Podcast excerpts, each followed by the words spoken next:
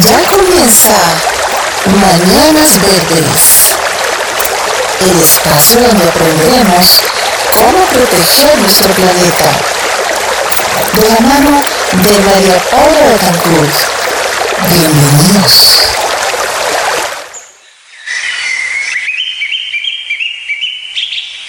¿Qué de mundo queremos dejar a quienes nos sucedan? Lo que está en juego es nuestra propia dignidad. Somos nosotros los primeros interesados en dejar un planeta habitable para la humanidad que nos sucederá. Papa Francisco. Ama la tierra en que naciste. Escucha todos los domingos de 10 a 11 a.m. Tiempo de Colombia. Mañanas Verdes. Mañanas Verdes. Conducido por María Paula Betancourt, un espacio dedicado a proteger nuestro planeta. Recuerda, el cambio comienza por todos. Solo por Radio Tuya. Tuya por siempre. Dirección General, Lucía Joana García.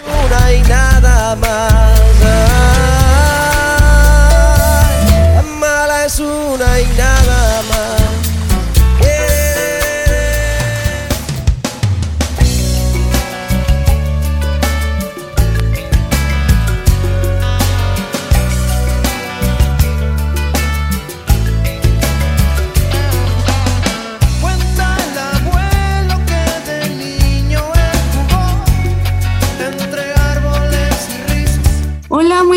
Días a todos. Les damos la bienvenida a un nuevo programa de Mañanas Verdes, casi un año de aniversario, gracias a Dios. Gracias oyentes por escucharnos el día de hoy. Como siempre, mis compañeros Diego y Nicole desde el Nuevo Niño que me acompañan en este domingo y con una invitada súper especial que por cuestiones de tiempo vamos a presentar ya. Entonces voy a presentar a Marcela Recicladora. Ella es, como dice Marcela, hola mis reciclamores, buenos días. Hola mis reciclamores, qué alegría estar con ustedes en esta mañana. Muchísimas gracias por la invitación. ¿Cómo van? Bien, ¿cómo vas Diego? ¿Cómo vas Nicole?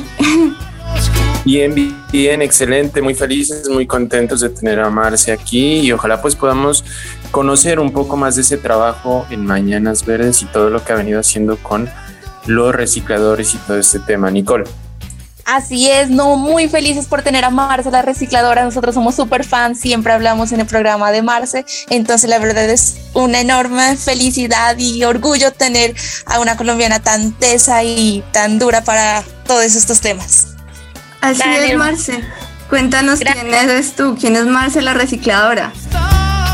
No, que es, les está diciendo que muchas gracias por, por esa presentación tan linda. Eh, pues nada, a mí me conocen como la primera recicladora influencer. Yo lo que hago es visibilizar y dignificar la labor del reciclador a través de las redes sociales. También me gusta enseñar a reciclar porque nuestro trabajo es muy duro, es muy difícil y la gente no lo entiende. Entonces tocaba empezar a hacer videos porque había youtubers de todo, de, de deportes, de música, de bailes, pero de reciclaje no había. Así que yo me puse la 10 para ser esa influencer de reciclaje y que todos los colombianos y gente de no, de no Colombia también, gente del exterior aprenda la importancia de separar nuestros residuos y de, y de la labor de nuestros recicladores de oficio. Marce, nos contaron también que estuviste eh, con la fundación de Chao Plásticos del Mar por allá en Buenaventura. ¿Nos puedes contar un poquito qué hicieron en esa visita? Y también dejarles ese mensaje, pues porque digamos todo ese plástico que se produce en las ciudades muchas veces y en la gran mayoría se va a los ríos y al Océano Pacífico, que desafortunadamente pues está afectando a la población nativa de esta región. Sí, pues organizamos una limpieza con, con Colombia Limpia y Chao Plástico del Mar y fue muy bacano, estuvimos recogiendo demasiada basura, es un lugar muy hermoso como lo es Vallasolano y fue muy triste realmente encontrarnos tanta, tanta basura. Entonces, son cosas, una limpieza realmente no es que haga la diferencia porque pues una limpieza eh, uno recoge y al otro día o a las pocas horas el mar ya vuelve y trae la basura que, que está en el mar. Y la gente tampoco está botando todo. Pero una limpieza sirve para hacer pedagogía, para mostrar que uno no debería invertir el tiempo recogiendo la basura. O sea, eso, eso no debería existir. La, la basura no debería estar en el mar. pero es una labor que se hace precisamente para que la gente comprenda y entienda que es algo pues importante y necesario. Claro que sí, Marce. ¿Y qué es lo más complejo que les toca a ustedes los recicladores? Digamos que, ¿qué consejo les darías a las personas que apenas empiecen a separar? ¿Qué es lo más complejo que encuentran? Pues la gente que hasta ahora separa, yo les digo un consejo muy grande. Por favor, separemos los residuos aprovechables sin basura, sin líquidos, limpio, seco y sin cuncho, como les digo yo. El plástico, el papel, el cartón, el vidrio, el aluminio, el tetrapack, la chatarra que se la entreguen directamente a su reciclamor. La ley nos dice que en bolsa blanca, en la bolsa negra echemos lo que nos sirve, lo que ya no se puede aprovechar, los residuos ordinarios que ya son pues papeles del baño, servilletas sucias, cosas que, que realmente pues se van a un relleno sanitario a contaminar. Entonces ojalá nuestra bolsa negra no sea muy grande y ojalá hagamos nuestro compostaje con nuestros residuos orgánicos aprovechables usemos lo que es la manzana, el kiwi, la mandarina, todo lo que nos comemos que viene de la tierra, lo podemos devolver a la tierra en forma de compostaje, eh, pues teniendo nuestro propio, eh, nuestra propia recipiente para hacerlo. Yo tengo un video en mi canal de YouTube que se llama compostaje para dummies donde les enseño cómo hacerlo de manera R, re fácil, re bacana y re diferente. Me encanta. Bueno, Marce, pues muy bien. ¿Cuáles materiales tienen mayor dificultad para reciclarse? Em, bueno, pues materiales que son complicados. Tú a, a, Marce. ¿Cómo? No, continúa, continúa con, con lo que decías. Hay materiales que, por ejemplo, son más complicados de reciclarse, por ejemplo, los plásticos número 7, que es una, una mezcla de plásticos, eso solo se pueden convertir en madera plástica. O por ejemplo el poliestireno expandido, como el licopor, es un material que se puede reciclar, pero que como es tan poco pesado, no se vende y no se compra mucho. Entonces casi siempre termina en un relleno sanitario. Por más de que se pueda reciclar, es complicada el negocio de este material. Entonces por eso casi no se recicla. Eh, el PVC, por ejemplo, el que recubre algunas botellas como la botella Vive 100, eh, es complicado de reciclar. Y ya, pues esos son como los más complicados. El año pasado, Marce, estuvimos eh, participando también en FIMA, la Feria Internacional del Medio Ambiente. ¿Qué opinión te merece este tipo de eventos?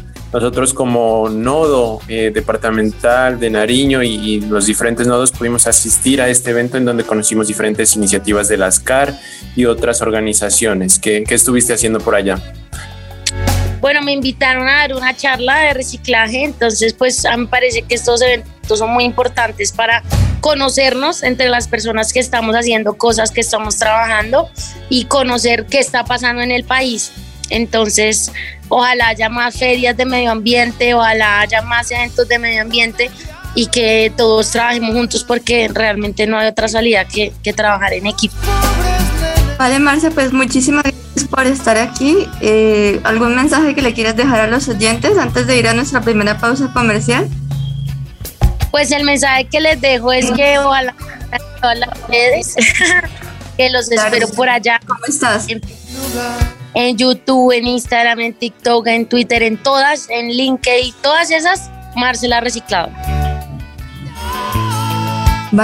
Bueno, Marce, te agradecemos infinitamente la posibilidad de que hayas podido estar en Mañanas Verdes este domingo nos estarán escuchando toda la gente y pues ojalá se animen a hacer esta labor de reciclaje tan bonita que tú estás dando a conocer de todas las personas que practican este oficio. Así que muchas gracias y nos veremos en una próxima ocasión, ojalá presencialmente. Chao, chao. Claro que sí, a usted muchas gracias, los quiero mucho, un beso muy grande para todos. Vale, muchas gracias, Marce. Chao. Chao.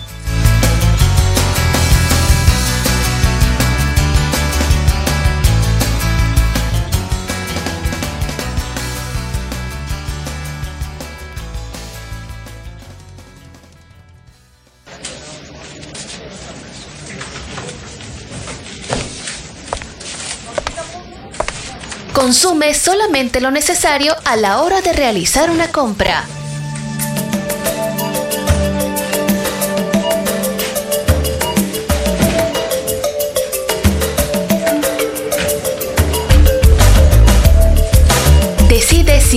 Es necesario comprar el producto, así no solo ahorrarás dinero, sino que también estarás contribuyendo a reducir tu huella ecológica. Un mensaje de Radio Tuya, creando conciencia por nuestro medio ambiente.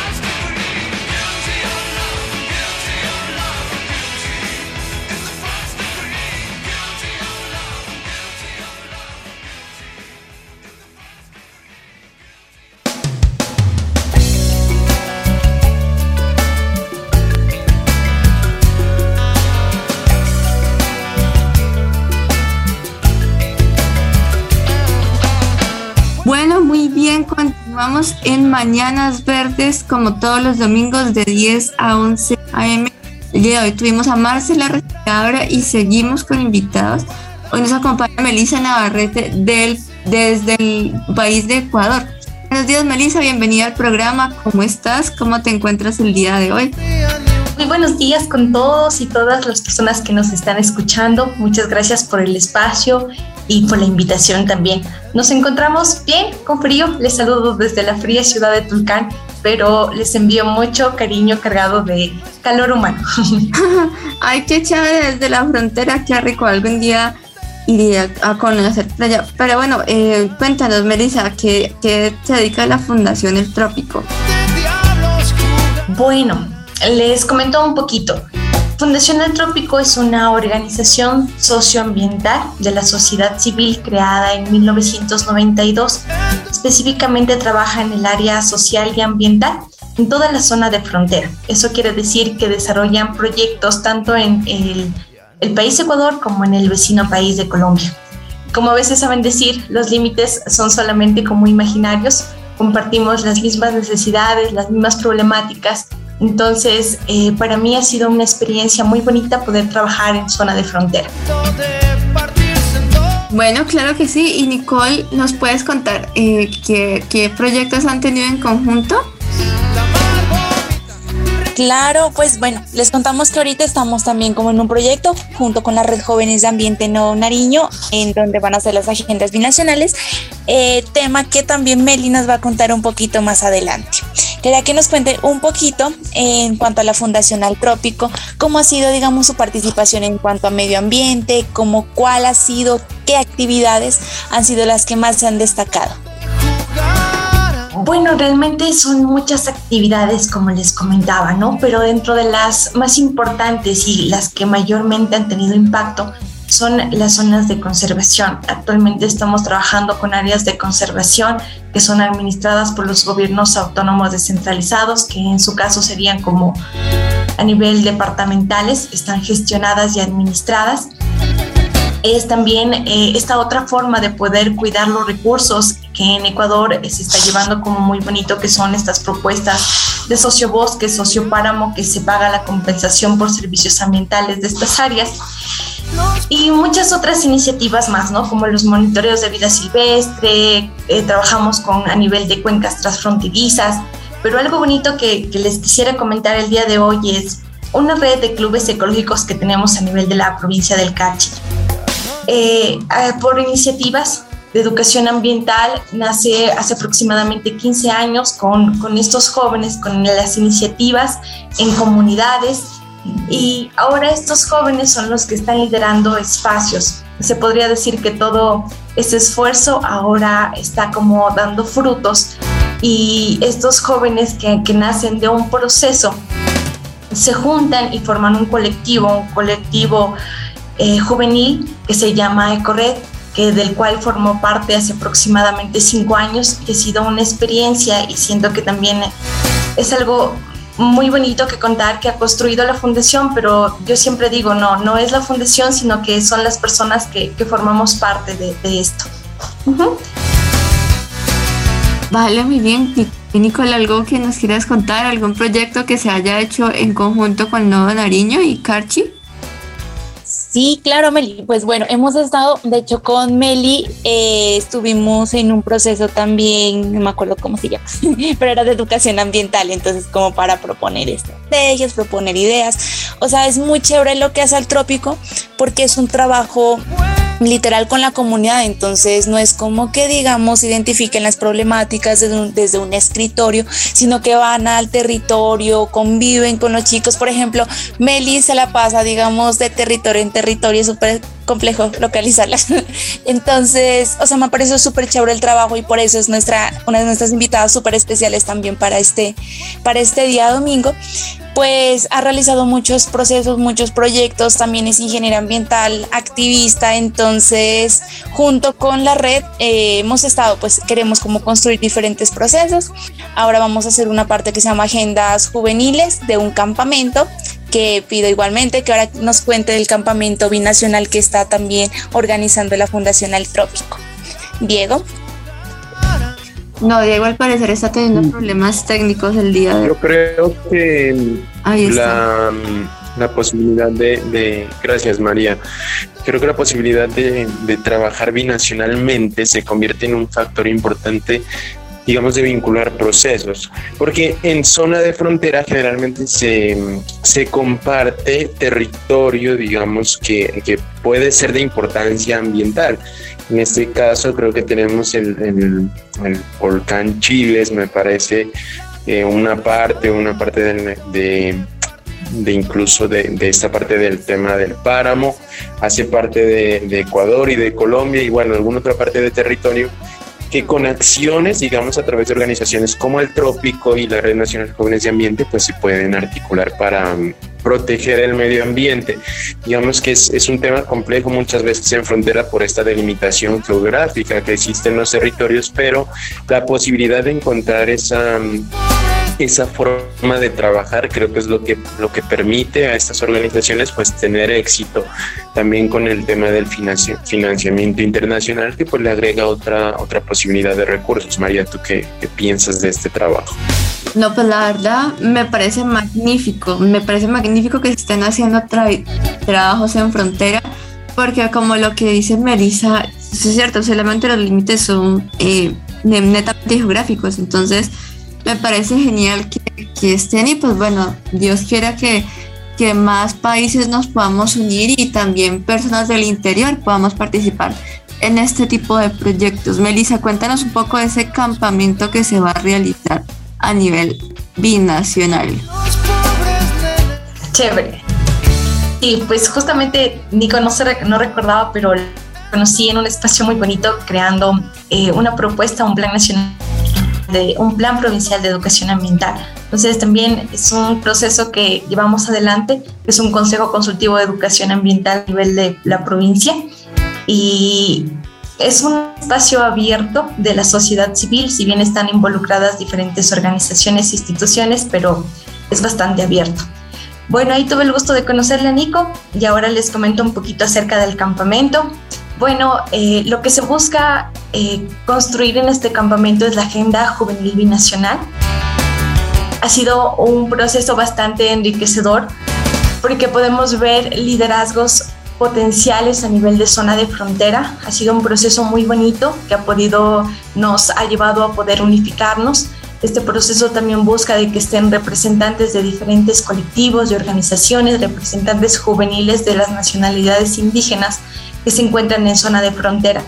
Entonces, em, va a ser como un compendio de visiones y de hecho ya ha sido porque hemos tenido como unas reuniones previas el, tener eh, esta visión y sobre todo este documento nos contribuirá a la acción eh, binacional, ¿no? Entonces, justamente en la, en la, zona de frontera norte. Estamos con muchas expectativas, lo llevaremos adelante los días 1, 2 y 3 de abril. Eh, estaremos realizándolo en una comunidad de Maldonado, en una comunidad de la provincia del Carchi y esperamos posteriormente los próximos eventos poderlo realizar en Colombia. Claro que sí, ahí estaremos pendientes. Eh, ¿Qué actividades se piensan hacer en este campamento? bueno, las actividades te cuento que fueron propuestas y fueron construidas participativamente de lo que los jóvenes querían hacer. Tenemos como primero la identificación de las necesidades y sobre todo el compartir de estas experiencias diversas que tenemos a nivel binacional de los actores. Pero lo más bonito y que me pareció como algo que me tocó el corazón ellos querían como un proceso para liberar emociones.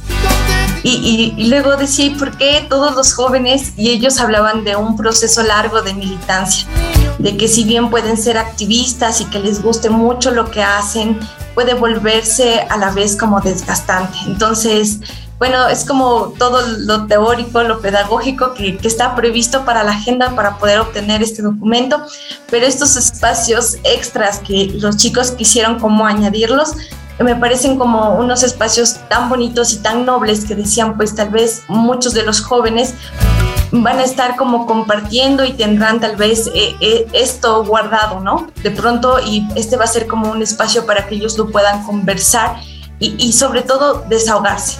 Entonces ellos hablaban de, que, de la importancia de este espacio dentro de muchas otras cosas más, como de tradición oral y la noche más esperada, pues es la noche de intercambio cultural. Vamos a estar personas de muchos lugares y realmente siento que va a ser como algo muy rico, aparte de todo el proceso pedagógico que tenemos que hacerlo, pues porque es necesario, pero todo lo demás estamos como con toda la actitud. Sí, Nicole, ¿tú vas a asistir? Espero que sí, espero sí poder asistir, o sea, sí va a estar súper chévere. Igualmente la red de Nariño va a tener participación gracias a la invitación de Meli. Entonces, esperemos, esperemos poder estar. Igualmente va a ser algo súper chévere que pues se puede también replicar a sí mismo. quienes nos escuchan, vayan sacando ideitas y nos invitan. No, de una, de una creo que esto es una iniciativa completa aplicable y pues bueno, Dios mediante eh, esperamos replicarlo al resto del interior. Eh, Diego, ¿tú nos podrías presentar el animal del día? Claro que sí, ya, los tenía listo por acá, la información del animal del día. Es un animal andino, de pronto ustedes lo conocen, oyentes, es la llama, también conocida como alpaca o vicuña. Digamos que para hacer la diferenciación eh, vienen de una misma familia, son muy parecidas, pero pues tienen algunas diferencias en cuanto a tamaño. Eh, voy a iniciar en este caso por la llama, que es eh, un mamífero eh, domesticado de la familia Camelidae y abunda en el altiplano de los Andes o en la puna de Perú, Bolivia, Chile, Ecuador, Argentina y Colombia. Los hemos llegado a ver eh, de pronto de alguna manera comercial en el santuario de las Lajas, pues digamos eh, quizás para fotografías y este otro tema, pero de manera silvestre están en el volcán Chiles, en esta región que les comentaba, muy cercana a la frontera con el Ecuador. Estos animalitos poseen un pelaje muy... Eh, digamos, abundante debido a las eh, temperaturas muy frías en las cuales viven. Son similares o parecidos, de pronto no los conocen eh, por este mm, pelaje a las ovejas, que de pronto es, un poco más fácil identificarlas. Tienen un cuello largo, una cabeza y orejas delgadas y también sus piernas delgadas con eh, una parte final pues que se adapta a lugares donde eh, su ingreso es difícil porque se encuentran habitando en montañas, fueron eh, utilizados desde la colonia, digamos, para eh, obtener carne y lana, para realizar diferentes productos de estas llamas. Y digamos que estas llamas eh, o camélidos o, también conocidos como vicuñas pues se diferencian. Como decían en su tamaño las llamas son las más altas de esta especie. Las alpacas eh, miden aproximadamente la mitad de este tamaño de las de las llamas. Tienen orejas también un poco más simétricas de forma de, de pera lo dicen. Y las vicuñas sí tienen un, un menor pelaje se observa en el escudo nacional del Perú, esta vicuña, y digamos es un animal que es de importancia para las comunidades, hace parte de diferentes escudos de, la, de las poblaciones cercanas a la región andina, del Perú, del Ecuador, y digamos que eh, son de carácter doméstico porque en Machu Picchu se encuentran estas... Eh, estas especies de llamas o, alpacas o vicuñas, las cuales pues habitan en este lugar que fue de importancia para el imperio inca y de toda la población indígena. Así que las llamas, alpacas y vicuñas, si quieren conocer un poco más, consulten un poco de esta información que se las brindamos aquí en el Animal del Día de Mañanas Verdes. Retornamos en unos segundos, en unos minutos también, después de escuchar esta magnífica canción aquí en Mañanas Verdes. Ya volvemos.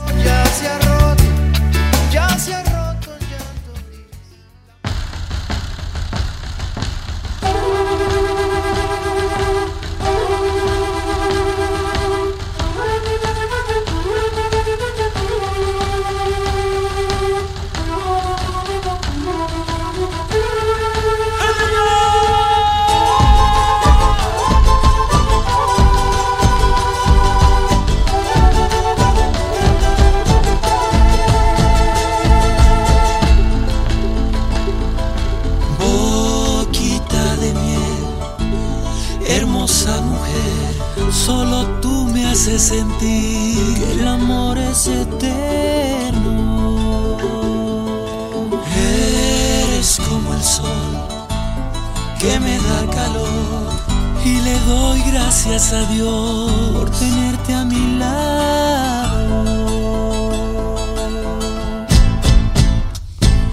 Nuestros hijos crecerán, pies descalzos correrán en la tierra en que nacimos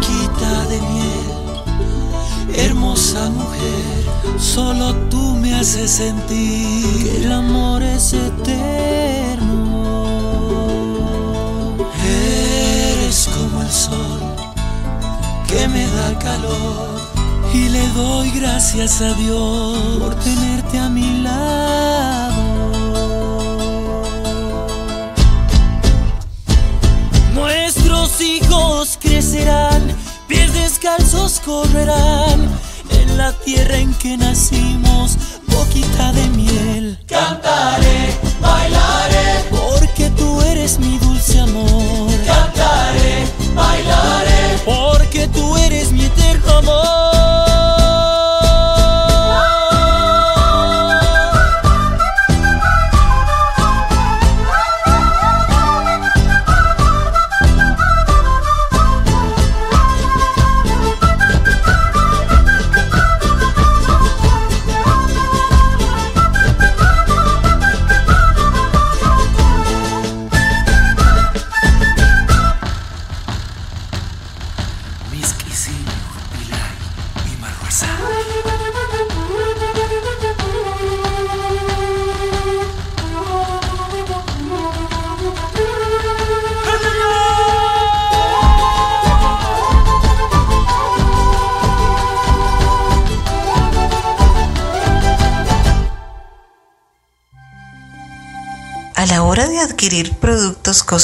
o de belleza, siempre verifica las etiquetas que estén libres de sustancias tóxicas. Así estarás ayudando al medio ambiente y cuidando de tu salud.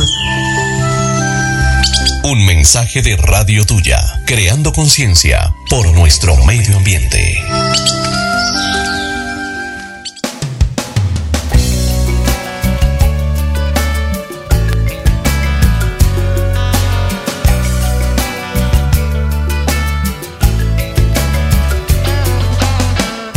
Muy bien, oyentes de Mañanas Verdes, retornamos ahí, les agradecemos por la eh, espera en esta programación de un domingo más. Estamos ya cercanos a cumplir un año. No se olvide de escucharnos por Instagram, también por Spotify, ahí en todas nuestras plataformas. Vamos a estar subiendo contenido importante. Hoy tuvimos y dos invitadas muy especiales, Melissa Navarrete del Trópico y también eh, Marce, la recicladora desde la ciudad de Bogotá.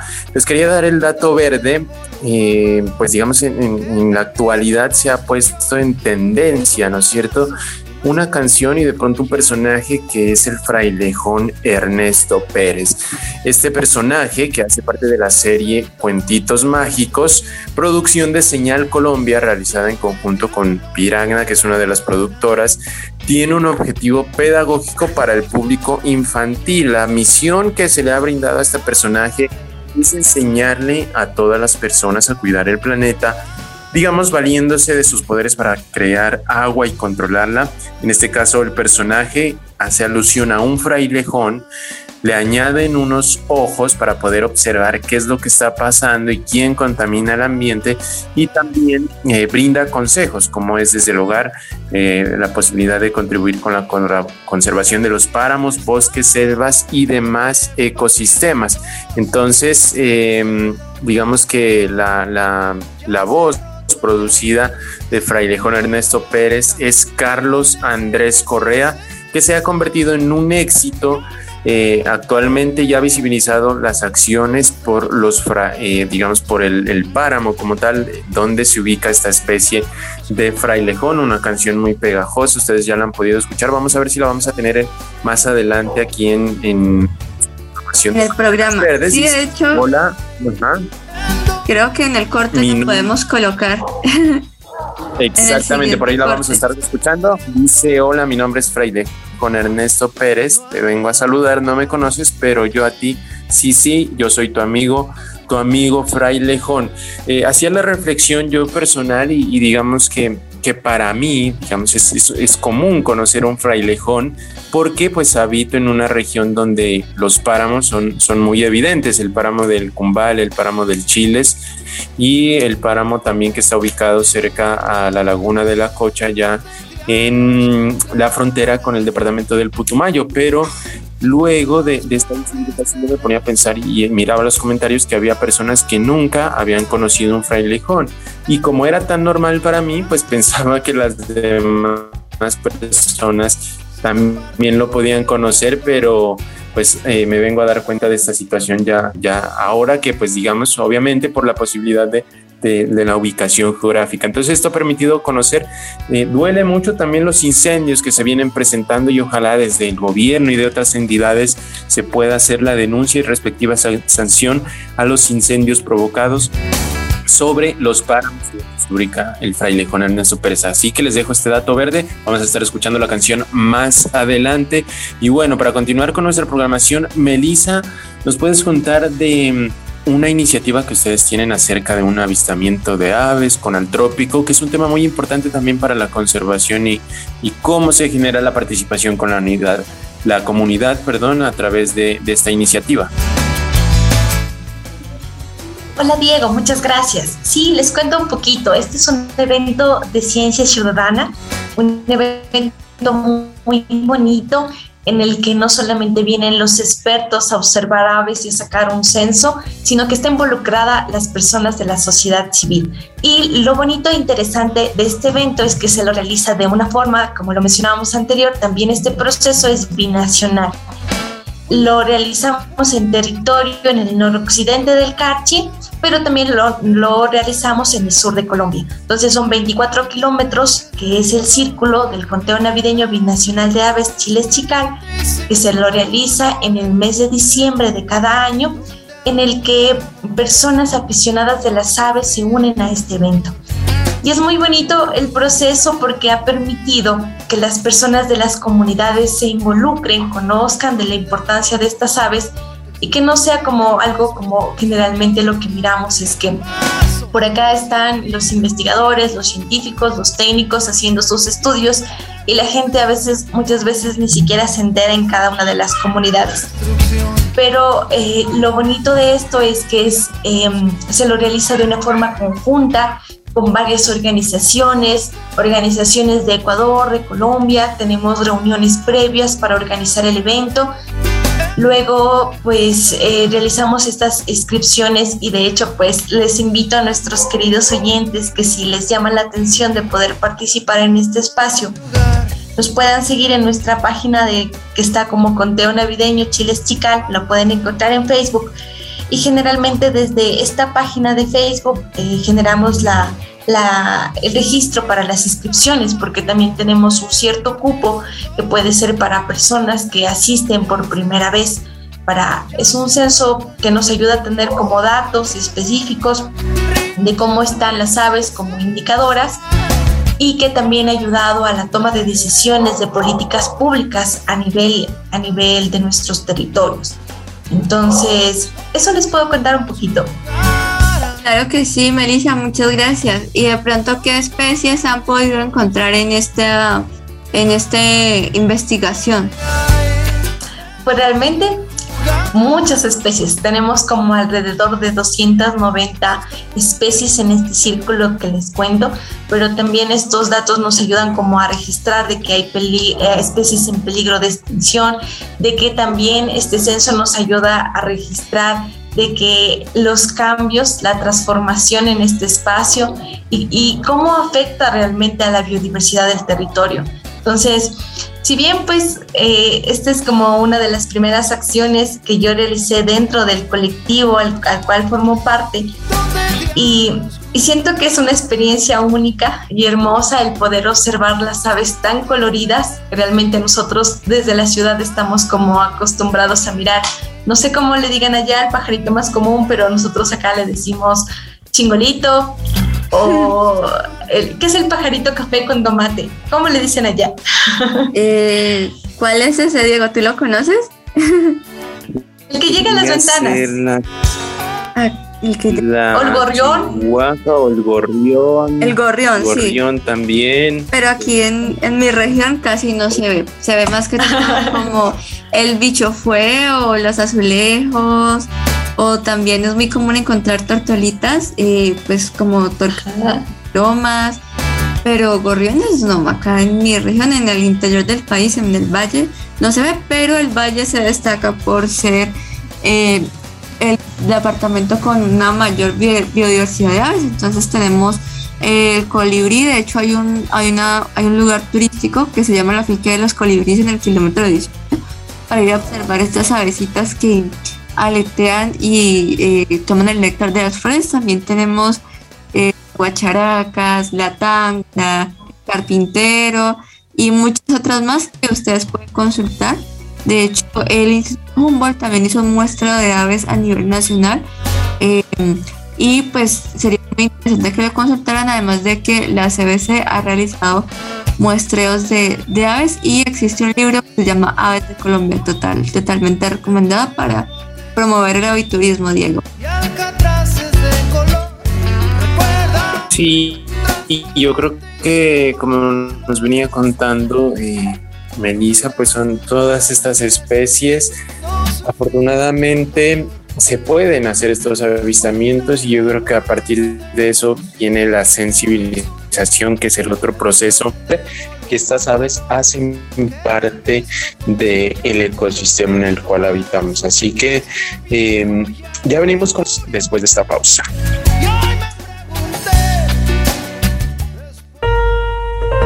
Adquiere productos con una menor cantidad de empaque. De esta manera generarás menos residuos que irán a los rellenos sanitarios o a contaminar los océanos. Un mensaje de Radio Tuya, creando conciencia por nuestro medio ambiente.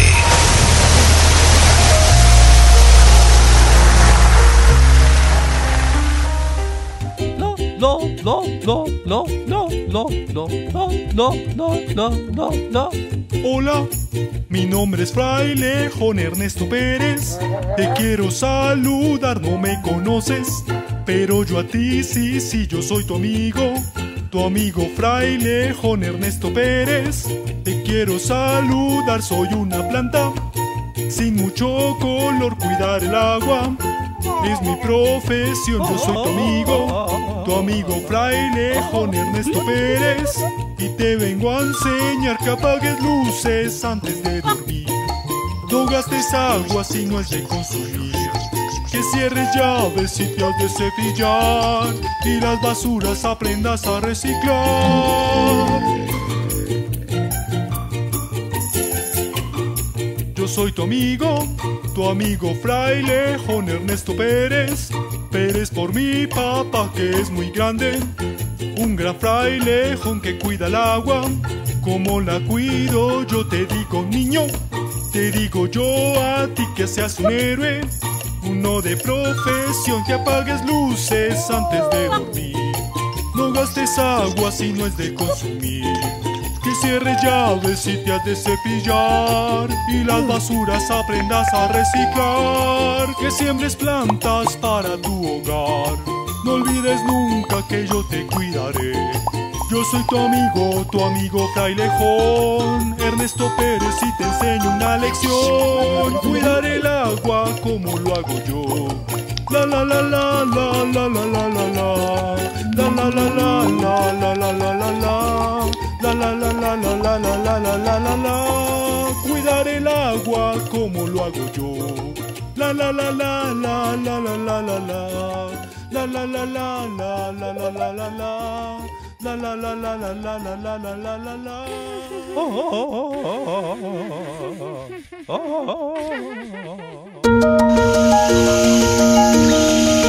Adquiere alimentos que sean orgánicos o de compra local. De esta manera estarás apoyando a los pequeños empresarios y mejorando tu alimentación. Un mensaje de Radio Tuya, creando conciencia por nuestro medio ambiente.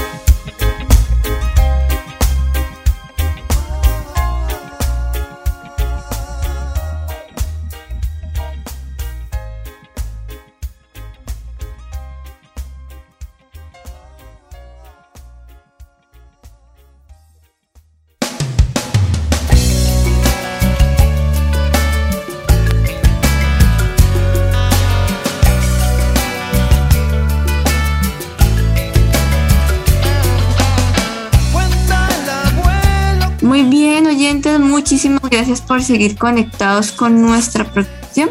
Por aquí por Radio Tuya SEO nos puedes llevar también a todos lados descargando la aplicación de Radio Tuya para móviles Android.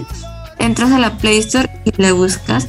Además de seguirnos en nuestras redes sociales como Mañanas Verdes, donde normalmente publicamos información muy valiosa y curiosidades sobre la naturaleza.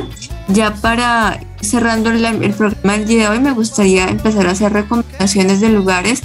Es una sección que hemos decidido adquirir porque yo pienso que si no el territorio no se protege. Entonces, en Melo es un corregimiento de la ciudad de Cali. Hay un bosque llamado el Rural. Este bosque se caracteriza por ser un bosque, eh, el clima es húmedo, hay árboles de más de 200 años y se conservan gracias a que hay una bióloga que hace la conservación de estos robles. La ruta para llegar es ir hasta la, hasta eh, Siloé y de ahí de Siloé eh, preguntar por Robledal, pero lo más seguro y lo que yo les recomiendo es que busquen a la Fundación Pico Loro Eco, que es la fundación que hace todos los recorridos, para que les hagan el recorrido por el bosque. Normalmente dura seis horas eh, de ida y regreso. La verdad es una experiencia muy, muy bonita que uno se conecta con la naturaleza y pues aparte de eso ellos tienen otras rutas como la ruta del agua que visitar varias cascadas que quedan por esa zona. Diego, ¿tú alguna recomendación del lugar que nos quisieras dar? Sí, gracias María. Esta semana puedo estar en el Jardín Botánico de Bogotá, pues digamos que siendo la capital, una ciudad de pronto donde hay mucha urbanización, este lugar se convierte pues en una zona también de importancia ambiental porque ayuda a ser un pulmón de, esta región, de, la ciudad capital de Colombia.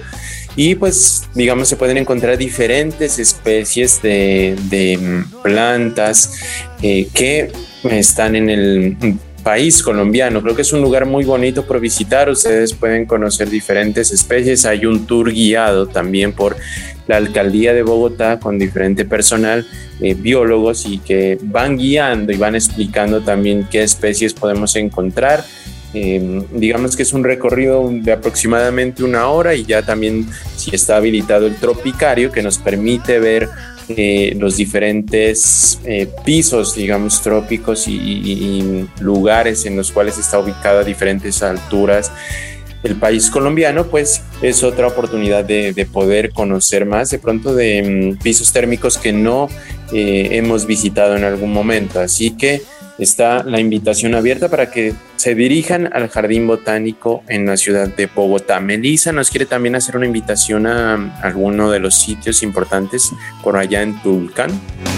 Sí, bueno, les hago la cordial invitación a todos nuestros queridos oyentes que si tienen la oportunidad de venir al vecino país de Ecuador, puedan visitar las lagunas del Voladero. Las lagunas del Voladero son unas lagunas singulares, muy hermosas, rodeadas de mucho frailejón, ya que hoy Diego nos hablaba del frailejón Ernesto Pérez, que todos hemos bailado a su ritmo. Realmente es un sitio muy bonito, se encuentra dentro de un área protegida y están cordialmente invitados a conocerlo. Un lugar frío, pero muy bonito y con gente muy acogedora. Claro que sí, Melissa, muchas gracias. ¿Algún mensaje que nos quieras dar para cerrar el programa del día de hoy. Y las redes sociales también. Ajá, bueno, pues mi mensaje para todos nuestros queridos oyentes es que a veces las cosas nos parecen tan gigantes que preferimos dejarlas ahí. Pero en el tema ambiental yo siempre lo digo que cada uno de nuestros aportes desde cada uno de nuestros territorios importan. Cada granito, cada granito de arena cuenta. Así que todo lo que hace rato escuchamos de Marcela la recicladora, todas las acciones que podamos hacer desde nuestro hogar realmente son muy significativas y vamos contribuyendo para subsanar y mitigar de alguna forma toda la problemática ambiental que estamos viviendo, no solamente en esta zona de frontera, sino que a nivel mundial. Eso reciban pues un abrazo caluroso nos pueden seguir mediante nuestras redes sociales si les interesa conocer un poquito más del trabajo realizado por Fundación Altrópico en zona fronteriza, específicamente en el departamento de Nariño y departamento de Putumayo.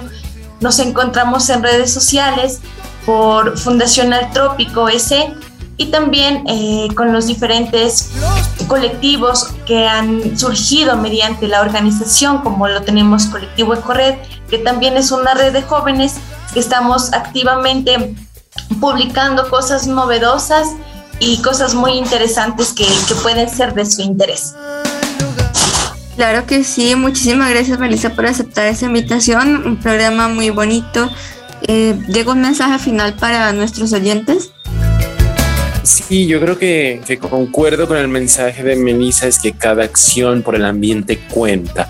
Y desde nuestros territorios, de donde usted nos esté escuchando, puede generar incidencias, sea transformando su hogar, por ejemplo, en este oficio facilitando la recolección de residuos para los recicladores, también cuidando, sembrando un árbol simplemente y que eh, así de granito en granito, de paso en paso, vamos a poderle generar al ambiente una posibilidad de cuidado que nosotros estaremos concretando en acciones reales. Así que eh, este mensaje también para los páramos, que le pongamos un cuidado supremo. Si usted de pronto ve que le están haciendo daño al páramo, pues denuncie con las entidades ambientales, que es de ahí donde se produce el agua que nosotros tomamos. Así que nos estaremos encontrando en un próximo episodio de Mañanas Verdes. Ya casi cumplimos un año. Hoy tuvimos a Marcela Recicladora, también a Melissa Navarrete de Altrópico, Ecuador. Los saludo desde la tierra de los volcanes y donde el verde es de todos los colores. Chao, chao. Bueno, muy bien, Diego, muchas gracias. Gracias a ustedes, oyentes. También mi recomendación es que sigan poniendo en práctica las acciones que eh, crean que sean correctas. También eh, busquen ayuda en, por ejemplo, en el DAGMA, en la CBC, hay muchos eh, proyectos comunitarios de educación ambiental, entonces también pueden participar en ellos. Y pues nada, les invitamos a que se conecten con nosotros en el próximo programa. Feliz fin de semana.